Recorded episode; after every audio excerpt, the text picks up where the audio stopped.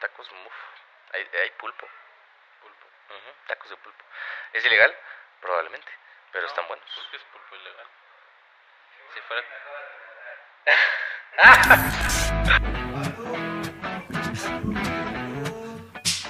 Bienvenidos a toda la comunidad de Sobreexpuesto Show. Sí, así es. Estamos de nueva cuenta aquí una semana más.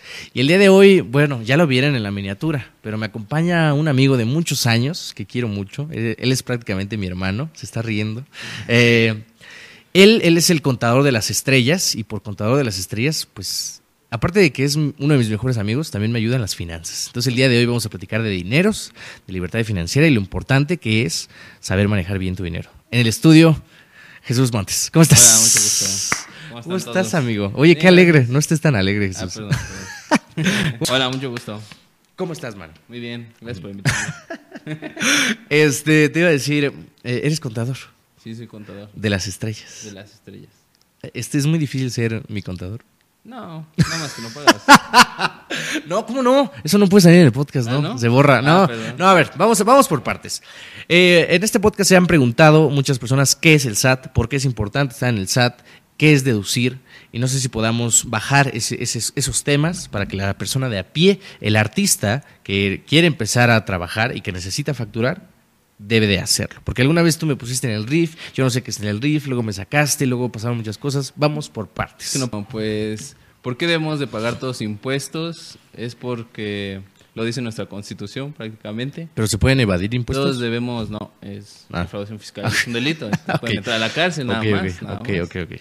Pero sí, nu- nuestra constitución dice que todos debemos este, participar en el gasto público, que el gasto público pues es que mm, la luz, el alumbrado, todos los servicios que tenemos que nos da el gobierno, como la basura, el la la la, pues eso es el gasto público y por eso debemos de participar en él. Em, ¿Qué más? ¿Qué otra pregunta? ¿Qué, qué es el SAT? Pues el SAT, mm, el SAT pues es como ese hijito de Hacienda, de la Secretaría de Hacienda y- Crédito Público, que revisa pues que todos estén pagando sus impuestos, ¿Todos? todos. O sea, no solo las a veces personas. hace la vista gorda, no voy a decir que no, no voy a decir que Ahí no. está, es justamente. Pero, Ah, pero pues se supone que él está vigilando y él es como el policía de que todo en materia fiscal, en materia tributaria se esté, se esté haciendo bien, Estén pagando todo bien, todos estemos cooperando al cochinito. Por ejemplo, ahorita he visto que hay mucho revuelo en redes de porque nadie puede sacar su cita en el SAT, que porque es muy difícil, ¿no? O sea, la pregunta es, ¿por qué es importante tener una firma electrónica para facturar? Porque yo me acuerdo que hace como cuatro años que me ayudaste a hacer ese trámite. Si no me hubiera ayudado Jesús, jamás en mi vida, no- nunca lo hubiera hecho. Pero, ¿cómo, o sea, cómo una persona, tienes que ir con alguien para que te saque la cita o la puedes sacar tú? O, ¿Y qué es una firma electrónica? La puedes sacar tú, o sea, a través de internet. Literalmente en su buscador ponen em, cita SAT. y ahí- Eh, vuelos a España y te sale. Ajá. No, en serio, ok. le pones cita SAT y ya te sale la, la liga para meterte. Nada más tienes que escoger el SAT al que quieras ir, porque pues hay en muchos lados. Tienes que escoger el SAT, poner tu RFC, un correo y listo, ya. ya con- y bueno, escoger el día y la hora, y ya, listo. Pero pues sí, porque últimamente por la pandemia, pues el servicio disminuyó. O sea, la gente del SAT pues empezó a dar menos servicio y, y por eso disminuyó. Pues, disminuyeron las citas. Y pues ahí la verdad, un consejo para poder tener cita, pues es estar al pendiente cada día. A las 2 de la mañana. Casi, casi. No, pues un- en la mañana métanse. Por lo regular, los viernes es cuando se abren las, las citas. Es el único consejo que les puedo dar. El viernes revisen para que se abran las citas de la siguiente semana y tal vez así ya puedan este, poner su cita dentro de la siguiente semana. Pero sí, o sea, las citas es con suerte, la verdad. Ok, pues ahí está. No se la. Y es importante la firma electrónica porque... eh, ¿Qué cámara es esa? No, no, es, es esa. Ah, Es esa la cámara. de acá. Sí. Ah, la firma electrónica es importante porque si no, no puedes facturar. Ah, o sea, ¿y o qué sea, significa? ese es el, el- es obligatorio tener para para facturar hay que firmar la factura, se puede decir, para Ajá. que genere pues un sello, todos los candados del SAT, Ajá. la seguridad, para ver que si es una factura real, pues tiene, lo, para eso lo firmas. Ok. Eh, algo que es muy importante, ya lo puedo decir porque pues, ya pasó ese contrato, ya está todo pagado. Fue un pedo. Hace poco, el año pasado, me quedé con una cuenta de locución de GNP Seguros, patrocina este podcast. Y evidentemente yo necesitaba estar facturando y necesité de tu ayuda para, para facturar.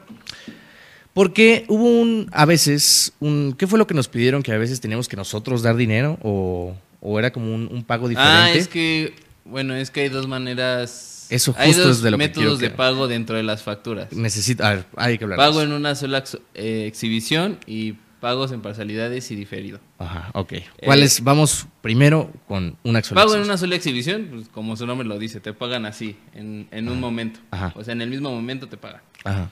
Nada más hacen una, una transacción para pagarte. ujú. Y en pago en parcialidades y diferido, pues como su nombre lo dice, te pagan en abonos, como en Electra.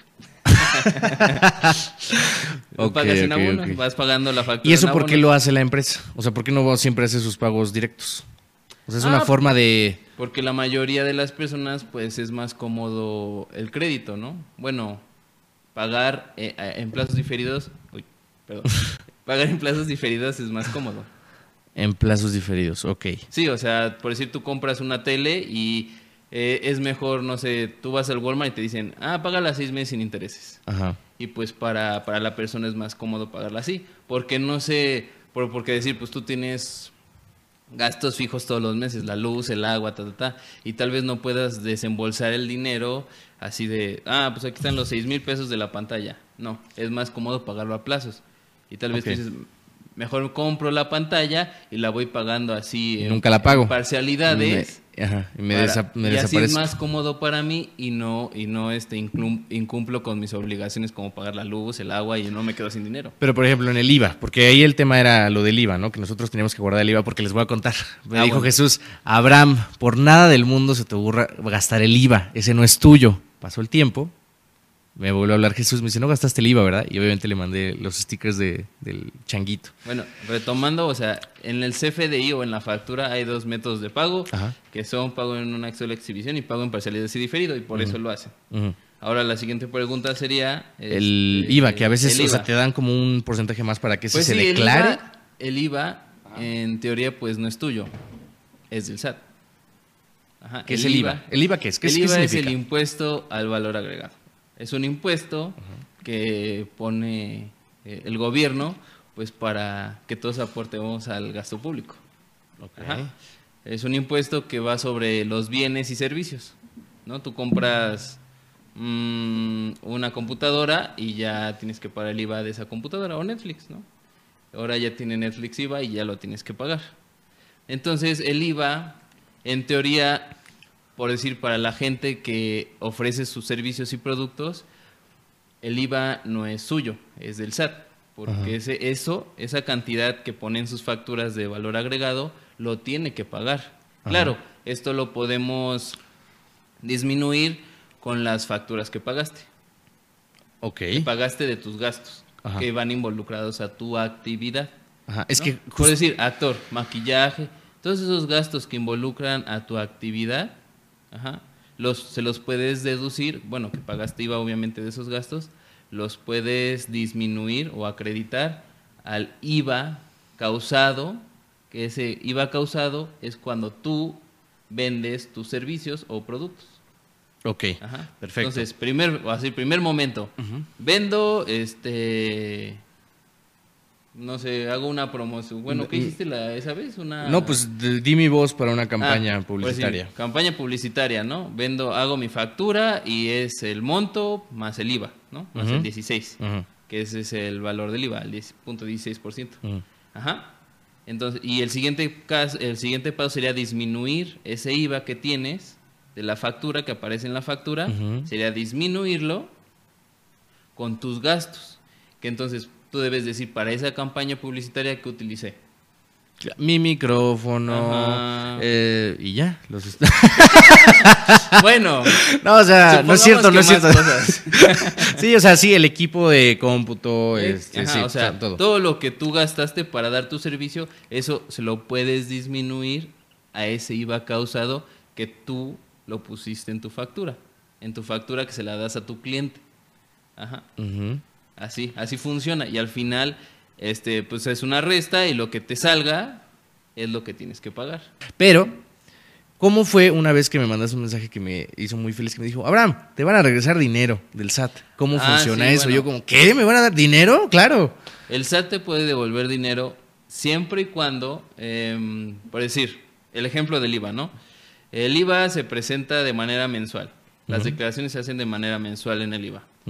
Y supongamos que tuviste más IVA, bueno, gastaste más IVA, es decir, los gastos que tú compraste, el monto de IVA ajá, de, es- que- de esos gastos es mayor a tu, a tu impuesto causado. ¿Qué? Oh, o sea, A tú, ver. tú compras cosas. Ajá, yo compro Compras cosas. un montón de cosas. Claro. Ajá. Y eso representa un monto de IVA muy grande. Claro, Ajá. son los 16 de cada uno. Comparado con las facturas que tú le diste a tus clientes con IVA. Ajá. O sea, está la, la factura que tú le hiciste a tu cliente. Ajá. Ajá. Esa tiene un IVA, ¿estás de Ajá, acuerdo? sí, sí, sí. Ah, ese es el IVA causado.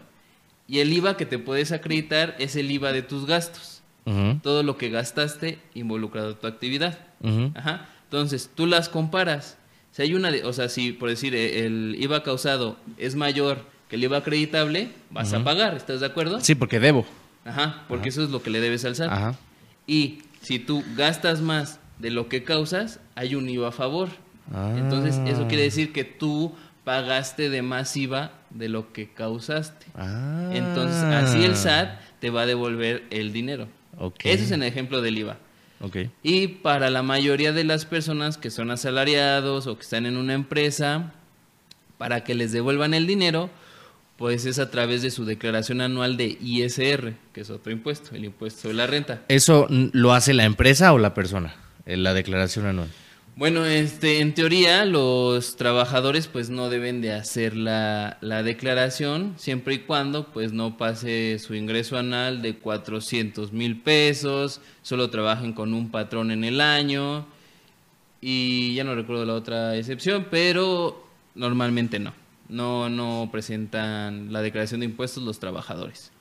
Pero, pero aquí si ustedes quisieran ver si les sale saldo a favor, yo les recomendaría que vayan con un contador y les pidan asesoría para poder presentarla y ver si de verdad les sale saldo a favor, porque tal vez por no presentarla se están perdiendo de un saldo a favor. Y bueno, ¿y- y ¿en qué consiste ese saldo a favor? Eh, tú como empleado, eh, el patrón te retiene impuestos. Ajá.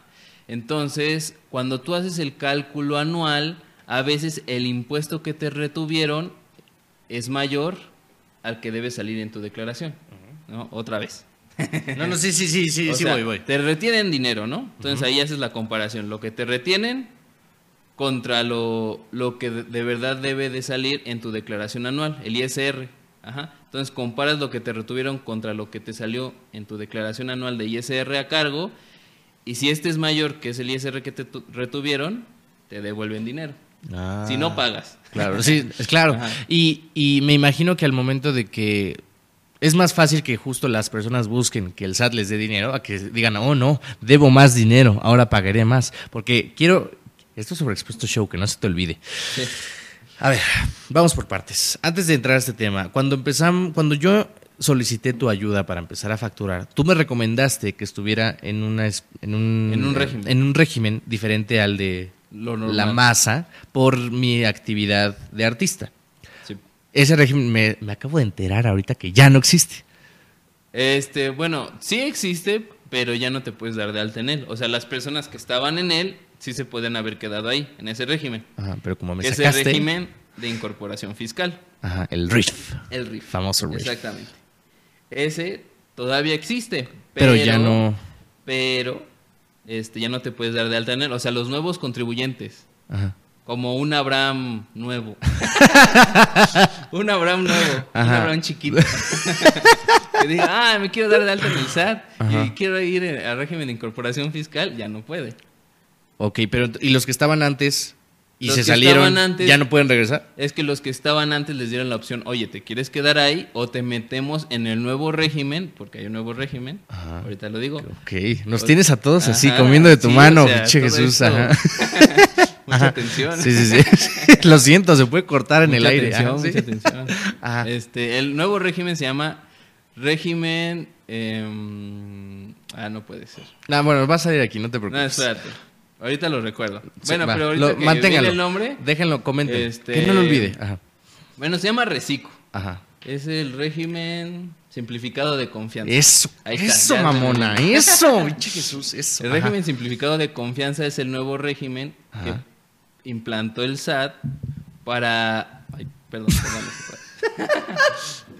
el régimen de... eh, Sí, sí, sí, sí, sí. El régimen simplificado de confianza es el nuevo régimen que puso el SAT para que pues otra vez las personas que no estén pagando impuestos, ¿no? O sea, las personas Dilo, que dilo. estén en el comercio Informal. informal, Ajá. pues vayan y digan, ah, yo sí quiero pagar impuestos, ¿no? Por favor, Jesús. Es como... Es que eh, esto es justo lo que me lleva a la siguiente pregunta. Tú como contador que has tenido la oportunidad de estar en diferentes despachos, debe de haber algún comentario o alguna forma en la que te dicen, oye, ¿cómo le hacemos para pagar menos impuestos? Ah, sí, sí pasa, sí pasa que te dice, eh, ¿cómo le hago para pagar menos impuestos? Pero pues, ¿cómo, ¿cómo lo diré? O sea, cada caso es diferente, cada caso es un caso. Y decirte así una manera de ahorita de cómo pagamos menos impuestos, pues no, o sea, tendría que estudiarlo y pues tiene que ser todo confidencial y así, ¿no? Porque no voy a no decir decirlo aquí que defraudo impuestos para que el SAT venga y me meta a la cárcel, ¿verdad? No, o sea, te estoy diciendo tu opinión, no te estoy diciendo que tú lo hayas hecho. O sea, ¿qué Ah. opinas de los contadores de un ¿Qué lugar opino de los que justamente ajustan las cuentas para que al final pues no pierdan dinero? Bueno, pues está mal, o sea, Es, eh, está mal.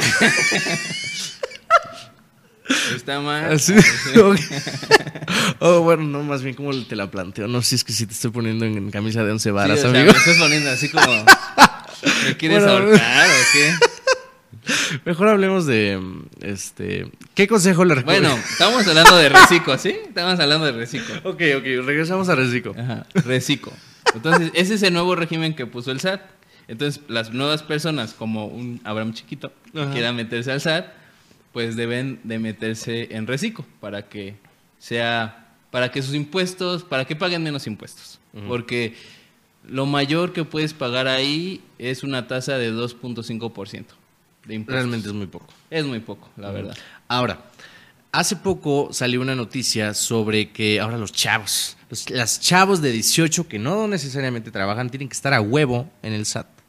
¿Eso es cierto? ¿No es cierto? es ¿Te cierto. estoy mintiendo? Sí, ¿Eso chavos, para qué se hace? Y porque te lo voy a decir porque muchas personas que escuchan este podcast rondan de los 17 para los 21 años, que apenas están empezando su vida laboral y, más artísticamente, no lo hagan. O sea, pueden terminar como yo, no se metan en esto, es un pedo.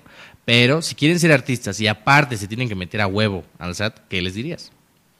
Pues meterse al SAT no es...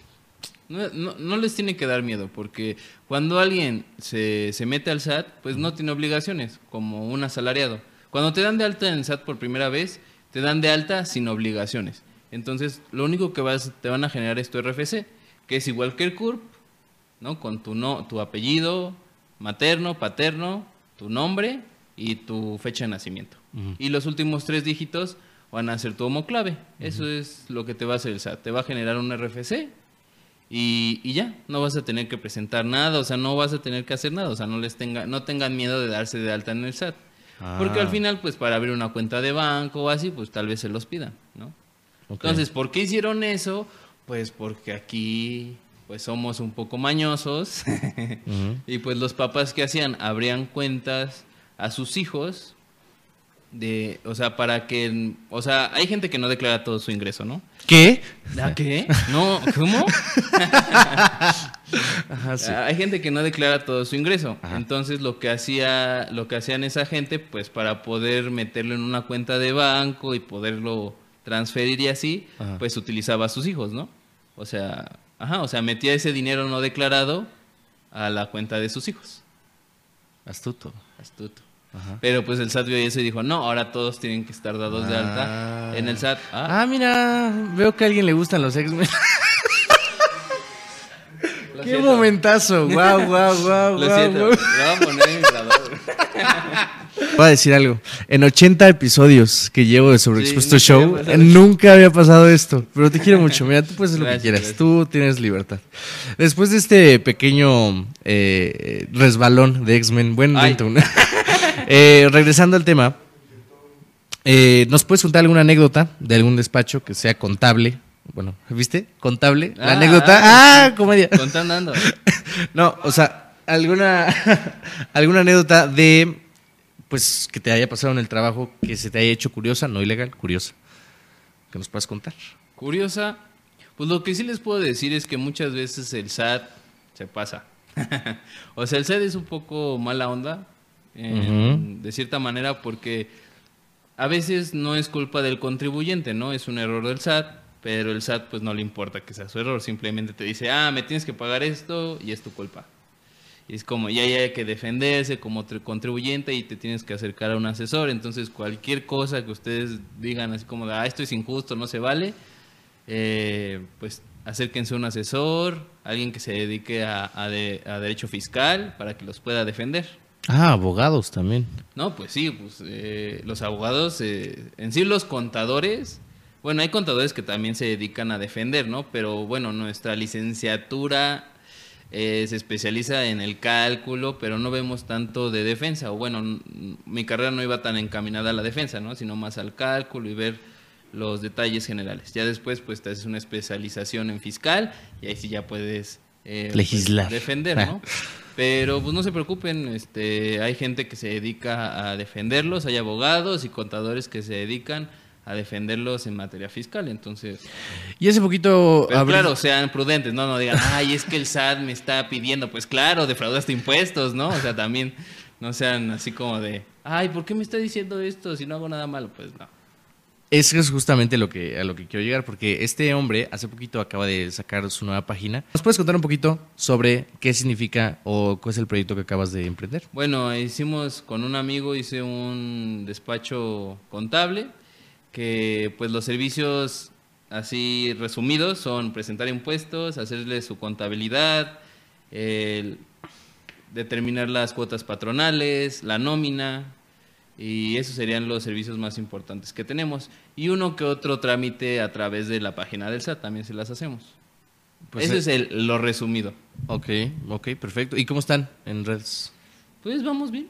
Ah, no, o sea, ¿cómo se llaman, güey? No, pues tú dijiste cómo estamos en redes. Yo, pues bien. No, o sea, El no, es una mamada, güey.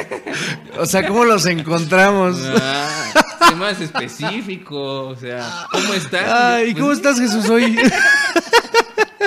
A ver, pues. eh, en Facebook estamos M-I, pero la I es la que tiene la pancita, no sé cómo se llama. Sí, la I que es así como. Ah, ¿cómo? Amperson. La I ampersand. El productor Rafa nos hizo una Ajá, anotación o sea, buenísima. M. Am- eh, ¿Cómo? y Ampersand. e. eh, asesores contables. Así estamos en Facebook. Ok. M-I-E. Y ahí mandando, mandando mensaje a la página, contesta Ajá, o sea, en toda- Facebook, WhatsApp, ahí tenemos el correo, WhatsApp, Facebook, todo. Eso. Ajá, y nos pueden llamar por teléfono, ahí están nuestros números. todo. Ya nadie llama por teléfono. Ah, perdón, Ya, ya. todo es WhatsApp. Bueno, Bueno, tú sí, tú sí marcas. Tú sí marcas, tú sí marcas. De la vieja guardia también. De- sí, pero ya van para afuera. O sea, sí, pero ya van para afuera. Nah. Creo que sí. ¿Sí? ¿Sí pagan? Bueno, o sea, estoy hablando de gente de como 50 años, 40. Y estamos platicando de educación financiera y la importancia de tener un seguro de vida. Entonces, ¿qué incluye un seguro de vida, A chingado? ver, hay varios tipos de seguros en nuestro mundo mundial. Ajá. Entonces, eh, el seguro de vida se encamina más. Hay como de dos formas. Bueno, no, el seguro de vida en sí es para que tú no lo disfrutes. Es para que cuando tú mueras, ajá, tu Ah. familia le den el dinero que ok. fuiste tú pagando en tu seguro de vida. O sea, te prometen así como una cantidad como un millón de pesos, dos millones de pesos y tienes que pagar una mensualidad. Y es hasta que te mueres. Es como un O guardadito. Hay algunas, ajá, hay algunas que te dan la opción de que pues cuando sea tus 65 años. Ajá, y hay otro que es para pensionados, el seguro de como para un seguro para el retiro, que es lo mismo, tú vas dando y ya cuando cumplas 65 años te los dan o 60, Pero- dependiendo el seguro. Por ejemplo, nosotros ya nos la pelamos porque nosotros no tenemos jubilación. Nosotros tenemos que Ajá, contratar un eso, servicio. Puedes contratar ese seguro para prevenir que cuando estés viejito no te quedes sin dinero. O sea, es una, o sea, los seguros son, son contingencias para cubrir eh, eventos a futuro que pues a veces pueden ser inesperados, entonces tú los planificas. ¿Cómo los planificas?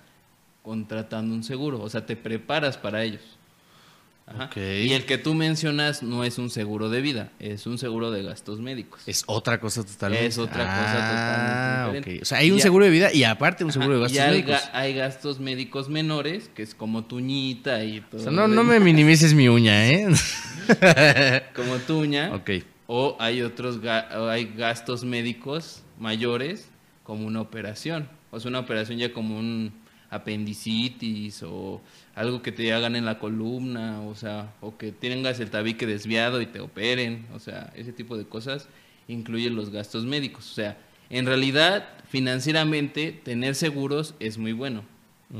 Porque pues estás protegido de cualquier evento ajá, que pues no sabías que iba a pasar, ¿no? Sí, pero me imagino que es para la... Ah, sí, es O sea, es que deja tú que sea caro. O sea, yo, yo te entiendo. Yo, persona que está viendo este podcast, yo sé por lo que estás o sea, diciendo hablo de que... la opinión financiera. Sí, ¿eh? claro, o sea, esto- estoy hablando sí, o sea, de- entiendo que es en, en- viéndolo en, En un, teoría, en un mundo lo ideal, O pero sea, yo sé que si apenas estás agarrando tu primer trabajo y ganas cuatro mil pesos al mes, lo último que quieres hacer No, es sí. invertir en un seguro, ¿no? Ajá, lo, ahí lo que deben de hacer, yo lo que les recomendaría no es que eh, tengan un seguro, sino que ahorren, hagan un fondo de emergencia mínimo de tres meses de su salario, ¿no? Para cualquier emergencia, para cualquier cosa que pase, pues hagan un fondo de emergencia por cualquier situación. Ok. Ajá, que sea el 20% de su sueldo, si es mucho el 10%. Ajá, que hagan un fondito para cualquier circunstancia. una vaquita. Ajá. Un cochinito. Y después, si ya les interesa, si ya ven que, o sea, primero hay que hacerse el hábito del ahorrar, eso es lo más importante. Hacerse del hábito. Ya después de hacerse del hábito, pues ya pueden ir pensando en invertir, ya sea en bolsa, en Bitcoin. Ah, eso es eh, era justo lo que iba. Eh, invertir en la tasa que a veces ofrecen los bancos, que dicen, te guardamos tu dinero y al final te damos, ¿qué es mejor? Una vez me dijiste algo que se me quedó muy marcado, que hay que no, dijiste, no pongas todos los huevos en una canasta. O sea, invierte un poquito en Bitcoin, un poquito, exacto. Pero Sí, como, la diversificar pero mejor. ¿Cómo inviertes si no sabes que va a regresar o, que es... Es que en, en inversiones lo básico es primero determinar tú qué persona eres. O sea, eres una persona moderada, eres una persona que le gusta arriesgarse o que de verdad no te gusta arriesgar. Literalmente eres como de, no, yo quiero que el dinero que gane esté seguro y que no pierda nada. ¿No? Entonces hay instrumentos, por decir, un instrumento de alto riesgo para invertir, las bitcoins. Puedes estar ganando el doble al- en la mañana y ya puedes estar perdiendo el triple en la tarde, ¿no? O sea, o sea, así, así de Volátil. frustrante es un poco la situación. Entonces, si tú manejas, si tú sabes manejar esa frustración, es bueno que te metas esos instrumentos, porque entre más riesgo, también más ganancia. o sea, entonces mejor vámonos a jugar Entre todos al... mayor riesgo, más ganancia. Pero, por decir, los bancos es un instrumento de deuda es muy, es muy seguro. Porque hay instrumentos de deuda y hay instrumentos de mm, como las acciones, que son más riesgosas. Los instrumentos de deuda, por decir, un banco te dice, ah, tú dame dinero, este, y ese dinero yo lo voy a utilizar para ahí repartirlo donde yo quiera. O sea, el negocio del banco que es, o sea, tú das tu dinero, ajá, y el banco te da una tasa chiquita de intereses.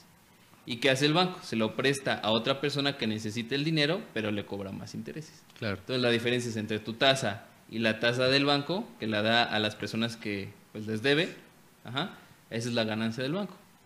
O sea, el banco gana de intereses. Pues ya está, ya se lo saben. Eh, beban e inviertan. Ah, y en- ahorren, no, mejor dicho, ahorren y ya después vean si invertir o no. Eh, eh, o sea, ¿me estás diciendo que no vayamos a jugar todos al Big Bola? O sea, yo les recomendaría que para invertir, pues sí se acerquen a una persona, tan siquiera para que les explique lo fundamental. Ah, tú dices de apostar, pues no, no apuesten, no manches. O sea, no se dediquen a ese vicio. Ah, pues también metan, traten de meter dinero a su Afore para que cuando se jubilen, pues puedan este, sacar una, más o menos una cantidad buena. Hay, aplica hay una aplicación que se llama Mi Afore, que está en la Play Store. No sé si está en iPhone, la verdad. Aquí puro iPhone, ¿no? Aquí, Ah, pura no, gente pues que ya. trabaja, Jesús. sí, sí, sí, sí. sí, sí, sí. Está en la Play Store, mi Afore. Ah, ok. no, pero ¿qué pasa? Bueno, o sea, en mi cuéntanos más. Afore, pues ahí pueden ver primero en qué Afore está, porque mucha gente no sabe "Ay, dónde está. Ajá. Ahí pueden saber en qué O sea, ¿hay Afore diferentes está. tipos de Afore? Hay, hay- es que las Afores, pues hay Afore Coppel, Azura, hay diferentes Afores. Órale. Ajá, entonces tienes que buscar la que te dé más rendimiento. Claro. Ah. Ajá, Entonces, te puedes cambiar como dos veces al año en la Afore nada más. Ajá. Entonces, tienes que ver bien qué Afore está dando más rendimiento para poder eh, meter ahí tu dinerito y que tener más dinerito. Dinerito, sí. ¿A ti te gusta el dinero? A mí me Ajá. encanta el dinero. Entonces, ya cuando se jubilen, pues en vez de tener un peso, pues tengan 1.5. ¿Mm? No, pero sí, así los pesos al final sí. Sí, o hacen- sea. Sí, claro. Nunca está de más tener más dinero, ¿eh? Jamás. O sea, pueden buscar un seguro, invertir en su Afore, pueden buscar, si no quieren perder su dinero, pues pueden invertir en CETES. O en fletes. ¡Ah! No. Comedia. Ay, le tenía que meter comedia, Jesús. Uy, ja, Uy, ja, jijija. Ay, bueno, ya. Bueno, CETES. ¿Qué son el, CETES? El banco. El CETES es- son, instru- es, eh, son instrumentos de deuda, pero los da el gobierno. O sea, el gobierno pues necesita dinero para pues infraestructura, proyectos, ¿no? El Tren Maya, no sé. y entonces el, el gobierno necesita dinero, entonces dice, dame dinero y yo te doy un interés chiquito a cambio de tu dinero, que me das dinero. O sea, a cambio de que me financies. Yo te yo te doy un poquito de dinero. Entonces, eh, son muy seguros, la verdad, aunque son de gobierno, dirán, ah, es que son de gobierno, quién sabe, no. Sí, son muy seguros. Em, lo de los, como dices, los bancos también es muy seguro, es un instrumento seguro porque es un interés chiquito. Ajá. Ok. Otra cosa donde pueden invertir, pues... La bolsa. La bolsa, pero ahí, o sea, en la bolsa hay varios instrumentos, o sea, ya hay fibras, acciones, eh, este, futuros, que son como los derivados y todo eso, ¿no? Obviamente ustedes no van a invertir en eso porque eso es más de empresas, pero pues una acción, ¿no? Como Netflix, ¿no? O sea, hay, hay empresas que tal vez sí sean seguras, ¿no? Que ya sean como, como, que te den esa seguridad de que no vas a perder dinero. Pero, pues eso no te exime de que las acciones en bolsa, en empresas, hablando de empresas como decir Netflix, Facebook, este, Nvidia, cualquier empresa que se les ocurra, Walmart, pues de repente pueden caer. O sea, por eso es riesgoso las acciones. O sea, los instrumentos de deuda, como los CETES, los bonos, ajá, esos son seguros. Y las acciones no son seguras. O sea, son más riesgosas que, mm, que lo- los instrumentos de deuda. Porque, pues, como sabemos, pues las empresas, pues, pueden un día ir bien, pueden un ir un día mal. Por decir, Netflix cayó en estas semanas, el valor de la acción de Netflix cayó como un 20%, creo. Por eso no invierto en Netflix, lo vi Uh, venir. sí. Sí. fue por eso. Pero, oye, qué plática tan rica, amigo mío. Sí. Estás muy bien informado. Pero, y seguramente estarás eh, para el... ¿Tienen dudas? es- no, ya saben dónde. Ya saben Ahí dónde me pueden poner. contactar y me pueden preguntar. Eh, Soy Mac. barato, no soy tan caro. Mm, Soy barato. Cosas que dices la primera cita. Exacto, Soy no soy tan caro. Pero bueno, me dio muchísimo gusto que te dieras una vuelta por acá. Mi querísimo Jesus, te quiero mucho, soy muy fan. Y pues muchos años ya aquí platicando.